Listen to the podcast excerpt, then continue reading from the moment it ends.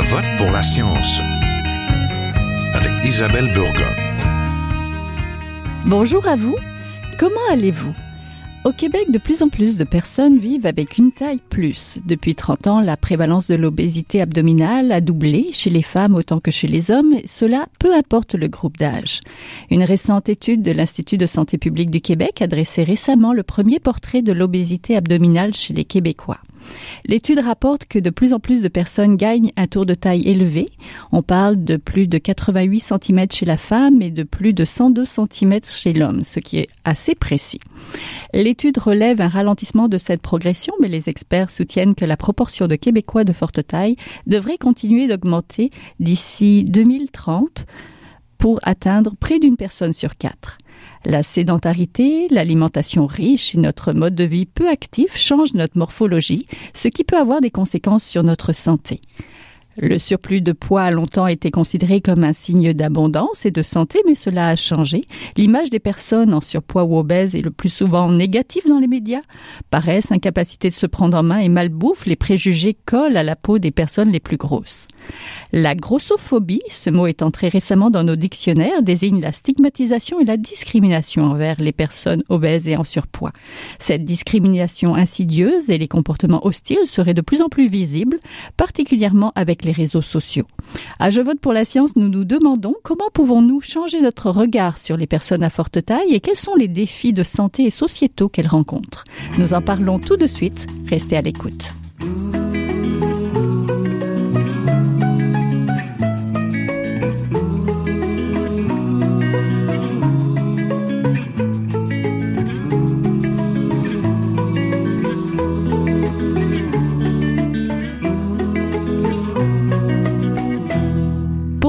Taille plus, d'obésité et de grossophobie, je suis en compagnie d'Edith Bernier, diplômée en journaliste, autrice et blogueuse et conférencière. Elle est créatrice du blog La Backpackeuse Taille Plus.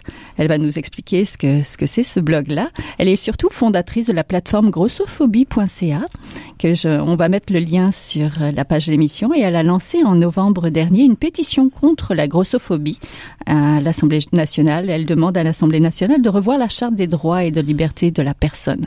Donc bonjour. Bonjour. On est en compagnie aussi de euh, avec Benoît Arsenault, professeur agrégé à la faculté de médecine de l'Université Laval et chercheur à l'Institut universitaire de cardiologie et de pneumologie de Québec. Bonjour. Bonjour. Donc, euh, bonjour à tous les deux. Bienvenue à Je vote pour la science. L'Institut de santé publique du Québec a dressé récemment le premier portrait de l'obésité abdominale chez les Québécois. On note que la prévalence de l'obésité abdominale a doublé depuis 1990, autant chez les femmes que chez les hommes, peu importe le groupe d'âge. Dans un même temps, le terme grossophobie vient de rentrer dans le dictionnaire. Il désigne l'ensemble des attitudes et des comportements hostiles qui stigmatisent et discriminent les personnes grosses, en surpoids ou obèses.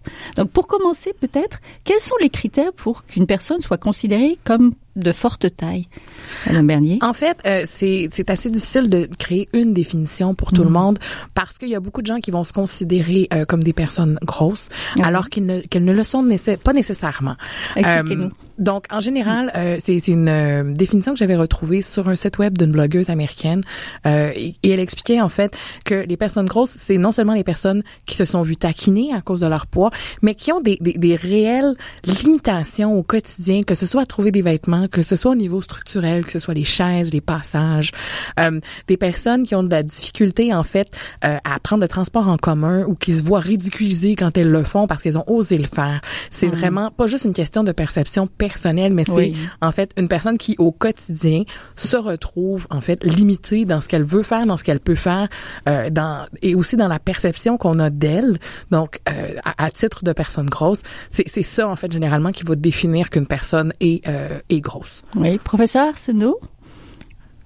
Oui, donc euh, ben, nous, on a une, une définition qui, euh, je dirais, un peu plus technique là, de, de, de l'obésité. Euh, traditionnellement, euh, l'obésité euh, dans, dans le, le domaine de la santé, c'est vu en fonction de l'indice de masse corporelle, donc notre rapport de, de notre poids corporel en kilogrammes divisé par notre, notre taille en mètres élevé au carré. Donc, on parle d'individus en situation de surpoids lorsque l'indice de masse corporelle est en haut de, de 25 et en situation d'obésité lorsque l'indice de masse corporelle corporelle est en haut de 30. Donc, nous, comme vous l'avez mentionné d'entrée de jeu, dans, dans mon équipe de recherche, puis aussi, aussi avec mes collègues à l'Institut universitaire de cardiologie et de pneumologie de Québec, on s'intéresse beaucoup à l'obésité abdominale parce qu'il y a des, tonnes de recherches, en fait, qui démontrent que la, composition corporelle et l'accumulation de, graisse au niveau abdominal est, un facteur de risque important pour des problèmes de santé à long terme, et ça, indépendamment de, l'indice de, poids, de, masse corporelle ou notre, notre poids sur, sur le pèse personne. Il y a de plus en plus d'organismes de, santé publique qui vont suggérer la mesure du tour de taille. Donc, pour moi, c'est déjà euh, un pas dans la, dans la bonne direction euh, parce que justement, on, on, peut être justement mince et euh, en mauvaise santé métabolique, je dirais. Puis les personnes qui sont minces, souvent, c'est des personnes qui vont avoir un, un, petit bedon dur, qui sont, qui sont métaboliquement en moins bonne santé, qui pratiquent pas nécessairement d'activité physique, qui peuvent manger plus de junk food, alors que ces, ces personnes-là peuvent être autant et peut-être même en, moins bonne santé que des gens qui seraient considérés comme obèses, mais qui euh, pourraient euh, être euh, actifs et, bien manger. Oui, l'Institut national de santé publique a dressé un portrait donc de l'obésité abdominale chez les Québécois. Qu'est-ce qu'il révèle, ce portrait-là?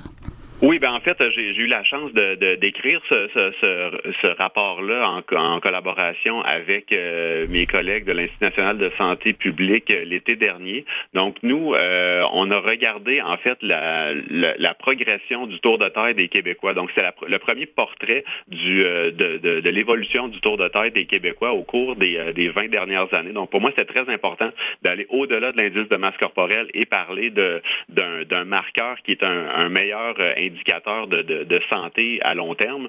Euh, et puis ce qu'on a démontré, en fait, c'est que euh, la, prévalence de l'obésité abdominale, donc euh, les hommes et les femmes qui ont un tour de taille qui était en haut de 102 cm chez les hommes et en haut de 88 cm chez la femme, a essentiellement doublé, autant chez les hommes que, chez les femmes, et que cette, cette augmentation-là a été retrouvée essentiellement dans tous les groupes d'âge. Donc, on a étudié les jeunes adultes les 18-34, les adultes d'âge moyen entre 35 et 64 et euh, les personnes de 65 à 74 ans. Puis le, le fait que le, tour de taille a doublé, euh, ça a été retrouvé dans toutes ces, ces catégories d'âge-là. Oui. Est-ce que la progression de l'obésité abdominale est plus importante au Québec que dans les autres provinces canadiennes? Non, c'est ça. Dans les provinces canadiennes, puis même, je vous dirais, dans, dans, dans tous les pays occidentaux, puis même les pays en voie de développement, ben, on observe cette progression-là à peu près partout. Là. Donc, c'est, c'est une épidémie euh, mondiale. Et puis, le, le, fait que ce soit euh, observé dans, dans tous les pays, ben, moi, ça me laisse à penser que euh, c'est pas une, épidémie de, une épidémie de manque de volonté. Parce que l'épidémie d'obésité abdominale, pour moi, c'est une, c'est une réponse qui est, qui est normale à un environnement qui, euh, qui, qui ne l'est pas. Là. Donc, on voit une, une dégradation de notre, de notre environnement alimentaire, de notre environnement bâti aussi, qui rend les choix alimentaires sains de plus en plus difficiles et qui rend les, déplacements actifs de plus en plus difficiles aussi. Puis ça, c'est une tendance qui est vraiment mondiale. Oui, Madame Bernier. Et en fait, euh, je, je, je, trouve ça vraiment intéressant que vous parliez, euh, Monsieur Arsenault, de, de, de, pas une épidémie de mauvaise volonté, euh, parce que c'est quelque chose qui est beaucoup beaucoup associé en fait aux questions de poids en général. Et euh, tout le monde pense que les personnes grosses sont juste des, des, des, personnes qui manquent de discipline, qui manquent de volonté, qui manquent de, de courage, peu importe comment on, mm-hmm. appelle ça. Et par contre, ce qu'il faut faire attention, c'est que le fait qu'on ait un nouvel indicateur qui est peut-être plus précis, faut pas que ça devienne ça la nouvelle façon pour stigmatiser au lieu de parler, par exemple de grosseur euh, corporelle globale, de juste stigmatiser pour OK ben maintenant c'est plus le corps au complet là on va on va juste stigmatiser les gens sur leur tour de taille. Je comprends euh, comme je vous disais j'ai jamais été contre la prévention mais faut quand même pas oublier que malheureusement dans certains efforts de prévention, il y a des gens qui sont échappés, il y a des gens euh, qui, qui, qui, passent dans les mailles du filet et que de la même façon que euh, dans un contexte de lutte à la pauvreté par exemple, on veut pas on veut pas taper sur la tête des pauvres mais on veut essayer de réduire les conditions qui rendent que la pauvreté est possible. Ben on veut faire la même chose j'imagine avec euh, les questions de poids pour éviter que les poids qui sont considérés trop élevés mhm. euh, ne deviennent plus possibles plutôt que de taper en fait sur la tête des personnes grosses. Madame Bernier, parlez-nous de votre quotidien. Vous êtes une personne de taille plus. Oh, je me considère comme une personne grosse en fait. Euh, taille plus, c'est un terme qui est souvent très associé à l'industrie du vêtement, mais je sais qu'il y a énormément de personnes qui sont un petit peu mal à l'aise à utiliser le terme grosse. Mais pendant l'entrevue, sentez-vous à l'aise de d'utiliser le terme grosse, même si je sais que c'est contre beaucoup de principes. Votre quotidien de personne grosse, est-ce que, est-ce que justement, est-ce que vous vivez de la grossophobie Moi, je pense que les gens osent pas. Avec vous? Avec moi, mais je sais que ça arrive beaucoup. Mhm. Je me, je me considère pas comme étant la personne qui la vit le, plus difficilement. Euh, j'ai la chance, euh, par exemple, d'avoir une famille. Euh, je pense à ma mère depuis ma plus tendre enfance. Euh, moi, je suis née un gros bébé. J'ai, j'ai toujours été plus costaud dans le guillemets que, que la moyenne. Euh, donc, ma mère, au contraire de beaucoup d'histoires de plusieurs femmes que j'ai entendues, ne m'a pas mise au régime à partir de l'âge de 11 ans. Euh, j'ai eu cette chance-là. J'ai fait du sport. J'ai eu accès à différents sports en jeune âge. Euh, chez nous, euh, c'est mes parents qui, c'est ma mère qui cuisinait les repas. donc, on mangeait en famille. dans le en fait, mmh. techniquement, je serais pas supposée être grosse si on regarde la vie que j'ai vécue jusqu'à maintenant, euh, en théorie, je devrais pas être grosse, mais je le suis quand même. Est-ce que le quotidien est plus difficile? En fait, le quotidien est souvent rempli de, de, de petites choses, de micro-agressions. En fait, c'est quelque chose qu'on vient justement d'aborder euh, récemment sur grossophobie.ca. Euh, c'est des petites choses, par exemple, comme des regards de des gens. Euh, tu sais, le, fameux siège à trois sur l'autobus, que si on est assis à un bout et qu'il y a une personne à l'autre bout, il y a personne qui va venir s'asseoir au milieu. même si moi, je fais constamment l'effort de pas dépasser. Vous savez la petite ligne, la, la, la, fameuse mm-hmm. délimitation. Bon, euh, c'est des choses comme pas trouver les vêtements qui nous plaisent. Hmm. Euh, je, je, sais que c'est pas un défi qui, euh, qui, qui, qui, est limité aux personnes grosses, mais c'est quand même un défi. C'est quand même une, une, chose qui nous agresse aussi. Euh, c'est de recevoir plein de conseils euh, non sollicités sur euh, tel genre d'exercice que je devrais faire, sur quel genre de diète je devrais faire, hmm. de prendre des regards. Quand si je mange une salade au restaurant, ah c'est touchant, j'essaye. Mais si je mange un burger au restaurant, hmm. ah ben là pas de question, pourquoi je suis grosse? Donc tu sais c'est souvent ça et c'est qu'à un moment donné ton corps passe une certaine taille, il devient une, euh, question publique. Mm-hmm. Donc, euh, on, devient euh, l'objet justement de regards, de commentaires, de réactions. Et c'est ça, en fait. C'est toutes des, petites choses qu'à un moment donné, au bout d'une journée, au bout d'une année, d'une semaine, peuvent devenir extrêmement difficiles. Oui. Professeur Arsenault, Comment explique-t-on, on est professionnel de la santé, donc des changements de morphologie et de tour de taille qui affectent les Québécois en ce moment? Ben moi, j'aimerais réagir euh, justement euh, à ce que, à ce que Madame mm. Bernier vient de dire. Je trouve ça très intéressant. Puis ça, ça, ça m'amène à. J'ai beaucoup pensé à, à, ce qu'on fait comme travail sur la génétique de l'obésité aussi, parce que euh, évidemment, on n'est pas tous prédisposés génétiquement à avoir exactement le même format corporel. puis ça, ça, ça, va bien au-delà de notre poids sur le pèse personne ou de notre de notre circonférence de taille. Donc, ça prend pas des grandes connaissances en génétique pour savoir que euh, notre, notre, poids corporel ou notre apparence corporelle ne sera pas si différente que ça de, de celle de nos parents à long terme aussi. Maintenant, ce qu'on observe présentement euh, avec euh, les, les, les, changements qu'on qu'on observe dans, dans notre mode de vie, là, puis là je parle au, pas au niveau individuel, mais plus sociétal, c'est que les personnes qui ont une prédisposition génétique à l'obésité, ben c'est eux qui vont être encore plus affectés par ces, ces changements-là. Des personnes minces, il va toujours en avoir, mais ce qu'on observe aujourd'hui, c'est que les personnes en, en situation d'obésité, il y en a un, un, peu plus. Donc, je pense que c'est une interaction entre notre, euh, notre bagage génétique et les changements environnementaux qui vont faire en sorte que certaines personnes euh, qui, euh, qui ont une prédisposition génétique ben, vont être en fait supportées par un environnement qui n'est pas compatible justement avec, avec un mode de vie sain qui vont devenir avec des, des poids corporels plus élevés.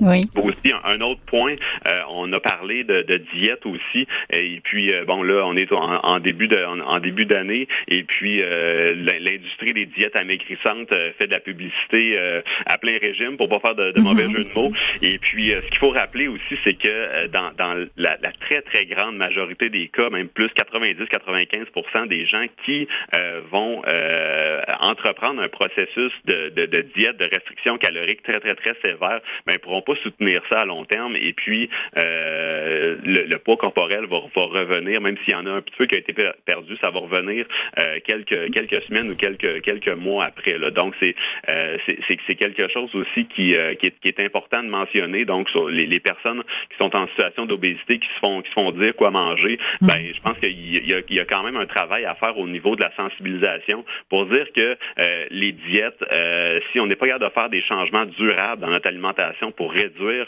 notre rapport calorique puis améliorer surtout la qualité de notre alimentation, ben il n'y aura pas nécessairement d'effet sur, sur, sur le poids corporel. Donc ça c'est un, un point important je pense à amener aussi. Oui, Madame Bernier, vous vouliez réagir? Oui, ben en fait, je, ce que je trouve absolument génial, c'est que je suis contente qu'en fait que vous disiez ça, Monsieur Arsenault, parce que moi, si je le dis, on me prend pas au sérieux.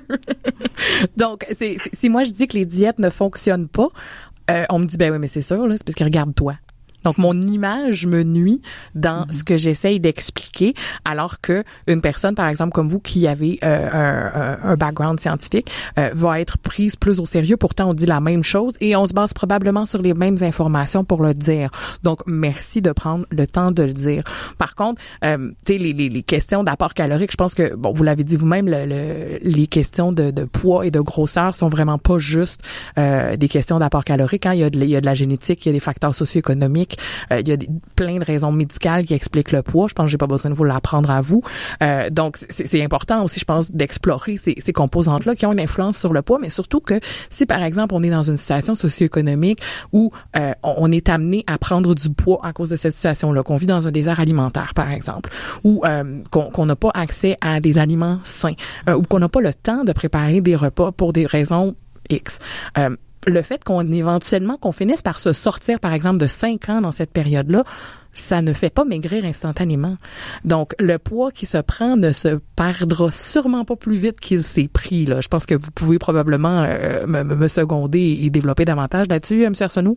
Oui, oui, c'est, c'est, euh, en fait, c'est, pas mal ça qui est supporté par les évidences scientifiques aussi. Là, donc, euh, c'est, aussi un problème qui, c'est pas une, une, un problème qui a, une, qui une solution unique non plus. Là, l'épidémie d'obésité à laquelle on, on fait face présentement, parce que comme vous le dites, ça, ça affecte plusieurs niveaux euh, de statut socio-économique et puis euh, de, de, de, freiner cette progression-là dans, dans différentes euh, dans différentes sous-groupes de la population, ben ça va prendre des, des approches beaucoup plus globales. Donc, comme vous l'avez dit, moi je pense qu'une des premières choses qu'il faudrait faire, c'est de s'attaquer justement au désert alimentaire qui pour, pour faire en sorte que peu importe euh, où on habite, que ce soit en milieu rural ou euh, en milieu urbain à Québec ou à Montréal, euh, qu'on ait accès à une alimentation variée avec suffisamment de, de, fruits et de légumes justement pour améliorer notre qualité nutritionnelle. Puis ça, indépendamment de, de, notre poids corporel, ben ça va avoir un effet sur notre santé à long terme. Ça, il n'y a aucun aucun doute là-dessus.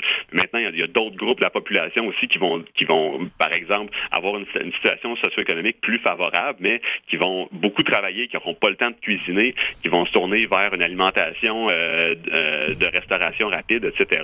Ben ça, c'est peut-être d'autres euh, d'autres politiques qu'il faut mettre en place pour s'assurer que l'ensemble de la population adopte un, comportement alimentaire qui est plus qui, est, plus compatible avec la santé à long terme. Oui, j'aimerais peut-être vous entendre sur la prévention, peut-être. Est-ce qu'il n'y aurait pas moyen de créer des campagnes qui sont moins basées, qui sont moins focusées sur la responsabilité individuelle, entre autres, c'est-à-dire que les gros, c'est de leur faute, euh, de cesser ces messages-là, des campagnes qui sont moins basées sur le poids, sur l'image, sur le fait que vous êtes des bonnes personnes, vous êtes minces, restez-le, et les gros, c'est des méchants. Donc, tu sais, est-ce, est-ce qu'il y aurait moyen de moins diaboliser les personnes grosses là-dedans, d'être plus inclusif, d'encourager, plutôt que d'encourager la perte de poids, l'exercice et l'alimentation saine dans un contexte de perte de poids, de l'alimenter de, de, plutôt organiser des campagnes qui encouragent ces habitudes-là, point final. Parce que, euh, M. Arsenault l'a dit tout à l'heure, tout le monde gagne à développer des habitudes de vie saine, à lutter contre la sédentarité, à ne, ne, ne pas fumer, euh, à faire du sport régulièrement, à avoir des, euh, des habitudes alimentaires euh, équilibrées. Donc, il y a, y a, personne qui a à perdre. Donc, pourquoi mettre une emphase nécessairement qui va finir par être stigmatisante et qui va finir par conforter, en fait, les personnes dans leur grossophobie, et pas juste au niveau de la population, mais aussi malheureusement chez les Oui, oui, ça c'est tout plein de bonnes questions. professeur Arsenault, comment monter des campagnes de santé publique pour euh, les personnes, à direction des personnes en surpoids ou, grosses, qui justement seraient bienveillantes, inclusives et qui échapperaient peut-être pas personne finalement après? Oui, c'est une excellente question. Ben, en fait, moi, la, première chose que je dirais, c'est moi, si, si, j'étais en, position pour faire des campagnes comme ça, ben, c'est sûr que je les ciblerais pas nécessairement euh, aux personnes en surpoids ou en situation d'obésité. Donc, moi, j'enverrais des messages simples sur la saine alimentation, euh, la sédentarité, euh, la, la, gestion du stress, du sommeil, etc. pour l'ensemble de la population et pas juste pour cibler un sous-groupe de la population qui, justement, est déjà habitué de, de, de, de se faire dire, de se faire donner des conseils ou de, se faire stigmatiser par euh, leurs collègues, par leurs proches, par leurs, euh, leurs amis, etc., leur famille. Donc, euh, les, les, les, campagnes de, de, santé publique devraient aller dans, dans ce sens-là. Il, mais il y a plusieurs messages qui sont qui sont véhiculés et puis les, les gens qui, qui sont dans, dans l'espace public, ben, qui vont écouter la télé ou la radio, ben, ils vont être davantage mis en contact avec des, des, des campagnes de santé publique, pas de santé publique, pardon, mais des campagnes de publicité euh, de l'industrie, des diètes amaigrissantes, des suppléments alimentaires, l'industrie des, des médias, de la mode, de la publicité qui mise beaucoup là-dessus aussi sur l'insatisfaction corporelle. Puis leur stratégie, malheureusement, ça vise carrément à miner l'estime de soi pour euh, pour faire des profits. Donc, euh, il y a des répercussions qui sont très, très, très insidieuses là-dessus. Puis on le voit dans, dans la population aussi. Là, je suis tombé sur des statistiques récemment du groupe du groupe Équilibre, qui est un organisme québécois qui vient en aide aux personnes préoccupées par euh, par leur poids, qui en font eux aussi des, euh, des, des campagnes euh, nationales qui disent qu'il y a près du tiers des filles de 9 ans qui ont déjà essayé de perdre du poids. Donc à 9 ans seulement, qu'il y a plus de la moitié des adolescents et des adolescentes qui sont insatisfaits de leur image corporelle, qu'il y a le trois quarts des femmes qui veulent maigrir et ça, peu importe leur poids corporel. Puis ça touche de plus en plus les hommes aussi. Donc on a beaucoup de, de travail à faire, de pédagogie aussi pour justement euh, arrêter de, pointer du doigt les personnes en surpoids puis travailler ensemble pour trouver euh, des, solutions euh, qui vont être bonnes pour pour l'ensemble de la population là, pour pour diminuer à long terme l'épidémie d'obésité puis l'épidémie de maladies chroniques qui qui, qui est associée. Madame Bernier, vous avez lancé un, site, une plateforme, lagrossophobie.ca. J'aimerais savoir un petit peu ce qui vous motivait derrière ça. En fait, ça a été lancé, je vais être très honnête, sur un coup de tête. c'est sûr que j'avais déjà euh, une certaine expérience, comme je disais, à parler de grossophobie et tout ça, mais euh, c'est quand j'ai réalisé dans une discussion en fait avec une autre personne que la personne légitimait littéralement le fait que euh, des personnes se questionnent sur son ventre. Euh, c'est une fille en fait euh, qui était euh, habillée pour les, vous savez, les tenues de carnaval par exemple, comme dans les Caraïbes et tout ça. Mm-hmm. Et elle, elle donc portait, c'est des tenues qui sont très révélatrices, entre autres pour l'abdomen et tout ça. Et donc la, la, personne était enceinte de quelques mois, donc commençait à avoir un peu de ventre et elle se disait, j'adore voir dans les yeux des gens le questionnement à savoir est-ce qu'elle a mangé 12 tacos ou est-ce qu'elle est enceinte ou est-ce qu'elle, je suis comme, mais tu trouves ça normal que les gens se donnent le droit de questionner ton corps comme ça juste parce qu'il est plus gros. Et, donc c'est là que euh, j'ai eu l'idée que non, visiblement, faut aller beaucoup plus loin que simplement dire stigmatiser les personnes grosses, c'est c'est mal et c'est toxique, mais il faut aller au-delà de ça et dire regardez d'où est-ce qu'elle vient la stigmatisation? Et, et, regarder comment elle peut être insidieuse, justement comme dans les campagnes euh, de, de l'industrie de l'amaigrissement, industrie en fait qui capitalise sur le fait qu'elle ne fonctionne pas. Parce que s'il y en avait une diète miracle, euh, j'ai lu ça sur euh, l'association de la santé publique pour la santé du public du Québec, s'il y en avait une diète miracle qui fonctionnait, tout le monde l'aurait prise. Mm-hmm. Donc et il y en aurait plus de, de, de questions euh, de, d'épidémie d'obésité. Et, et d'ailleurs, euh, c'est, un terme épidémie d'obésité d'ailleurs qui me fait un petit peu euh, réagir parce que en terme, en utilisant ce terme-là, on contribue un peu justement à stigmatiser les, les, personnes grosses. on dit aussi épidémie de maladie à virus Ebola. Là. Donc le terme épidémie, mm même si dans les deux cas, peut-être que au niveau épidémiologique, c'est des c'est, des appellations qui se terment. Je pense que ça qui se tiennent, c'est peut-être pas nécessairement l'appellation, du moins d'un point de vue social et, stigmatisation euh, à privilégier. Euh, ce qui est fantastique, par exemple, cette année, c'est qu'au niveau de la santé publique, euh, le docteur Teresa Tam, dans son rapport qui est sorti en décembre dernier, a parlé de la stigmatisation liée à l'obésité comme étant une des choses qui pouvait nuire à l'atteinte de résultats de santé optimaux. Et, et ça, j'ai trouvé que c'est extrêmement rafraîchissant parce que c'est probablement une des premières grandes organisations pan-canadiennes qui reconnaît que dans un contexte de santé publique, le fait de stigmatiser, de stigmatiser les personnes grosses existe non seulement chez le grand grand public, mais chez les professionnels de la santé, et que ça peut nuire à leur obtention et à la prestation de soins. Oui, on parle là de grossophobie médicale. Oui, exact. Donc, un mauvais diagnostic. Euh. Exact. Mais donc, pour en revenir à grossophobie.ca, c'est toutes des questions, en fait, qu'on a voulu explorer, qu'on a voulu expliquer, qu'on a voulu vulgariser aussi parce que euh, la plupart des personnes en ce moment qui traitent de grossophobie sont très autodidactes.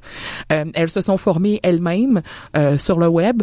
Euh, elles ont, euh, bon, au contact de différentes recherches, de, de, de, différentes personnes qui parlaient déjà de ces questions-là. Mais c'est quelque chose de très, très, très récent. Des questions de grossophobie, on en parle plus intensément depuis, je dirais, peut-être un an, six mois. Mais c'est quelque chose, personnellement, moi, qui me préoccupe depuis bientôt trois ans. Puis vous avez été plus loin, vous avez aussi euh, lancé une pétition. Oui, on a, j'ai lancé la pétition en novembre dernier, la pétition à l'Assemblée nationale euh, pour faire la modification de l'article 10 de la Charte des droits et libertés pour inclure la discrimination basée euh, sur les, l'apparence physique, notamment la taille et le poids, euh, qui a été supportée d'ailleurs par la députée Manon Massé, qui est co-porte-parole de, de Québec solidaire. Oui, professeur Arsenault, est-ce que ça vous rejoint le terme de grossophobie et grossophobie médicale? Oui, absolument. Euh, par, je, je, j'écoutais euh, ce que Mme Bernier disait, puis ça, ça me faisait penser à, à, à, un cours en fait qu'on donne ici, un cours gradué qu'on a à l'Université Laval sur la science de l'obésité, euh, tous les processus pathophysiologiques, la régulation du poids corporel, etc. Et puis euh, à la fin, à chaque année, euh, on a une, une, table ronde avec les étudiants, puis on se pose la question est-ce que l'obésité c'est une maladie? Un peu comme par exemple, vous avez parlé du, du virus de, de l'Ebola, mais est-ce qu'on devrait considérer l'obésité comme, comme une maladie? Puis les, les, réflexions sont très, très, très intéressantes parce que il y, y, en a quand même des, euh, des, des, des, associations médicales, comme par exemple l'association euh, médicale américaine, qui a déclaré que euh, l'obésité était une maladie. Donc, c'est quand même un, un, un important, un important aspect à, à, considérer. donc, on a des, des débats là-dessus. Là. Moi, je pense que effectivement, c'est c'est pas clair. Donc, il y, y, a plusieurs plusieurs nuances euh, à apporter dans ce dans, dans ce débat-là. Euh, et puis euh, voilà. Très rapidement et en mode solution pour terminer, que faut-il pour que les personnes de forte taille se sentent mieux dans leur corps et dans la société, Madame Bernier? Ben, je pense que déjà, euh, bon, c'est, c'est, c'est peut-être très ambitieux de ma part euh, d'aspirer à un, une acceptation unilatérale, mais au moins, euh, si on pouvait aspirer à l'indifférence. C'est, c'est, c'est, c'est triste, mais aspirer déjà à l'indifférence, d'être traité sur la même base que les autres. Qu'est-ce que ça prendrait? Ben, ça prendrait peut-être un petit peu d'adaptation à certains niveaux. Euh, une adaptation qui serait quand même pas au dépend de d'autres groupes ou qui créerait pas des, des marginalisations pour mm-hmm. d'autres personnes non plus. Là. L'objectif, c'est pas d'adapter au dépend des autres. Euh, mais je pense qu'en général, euh, si on avait entre autres l'appui davantage de la communauté scientifique, des personnes comme M. Arsenault, par exemple, euh, qui, qui, qui nous, m'excuserait l'expression, qui nous backerait, qui nous soutiendrait un peu plus. Euh, parce qu'en ce moment, si on dit la même chose, euh, on n'a pas on n'a pas la même portée et on n'a pas le même la même écoute euh, que l'on soit quelqu'un comme euh, comme M. Arsenault ou une personne comme moi. Donc merci beaucoup. On était en compagnie donc d'Edith Bernier qui est autrice, blogueuse du et fondatrice de la plateforme grossophobie.ca et de Benoît Arsenault, professeur agrégé à la faculté de médecine de l'université Laval et chercheur à l'institut universitaire de cardiologie et de pneumologie de Québec et auteur donc d'une étude l'obésité abdominale. Donc, on vous mettra aussi le lien vers l'étude si vous êtes intéressé. Merci à tous les deux. Merci. Merci. Voilà, c'est tout pour cette semaine. Je vote pour la science est une production de l'agence Science Presse avec Radio VM, à la régie Daniel Fortin, à la recherche Aurélie Lagueux-Beloin, à la réalisation et au micro Isabelle Burguin. Vous désirez réécouter cette émission, nous avons des rediffusions tout au long de la semaine. Vous pouvez aussi l'écouter en podcast sur le site de l'agence Science Presse. Et toujours, si vous l'avez aimé, n'hésitez pas à la partager. À la semaine prochaine. Est un chercheur typique de ceux pour qui progrès de la bioinformatique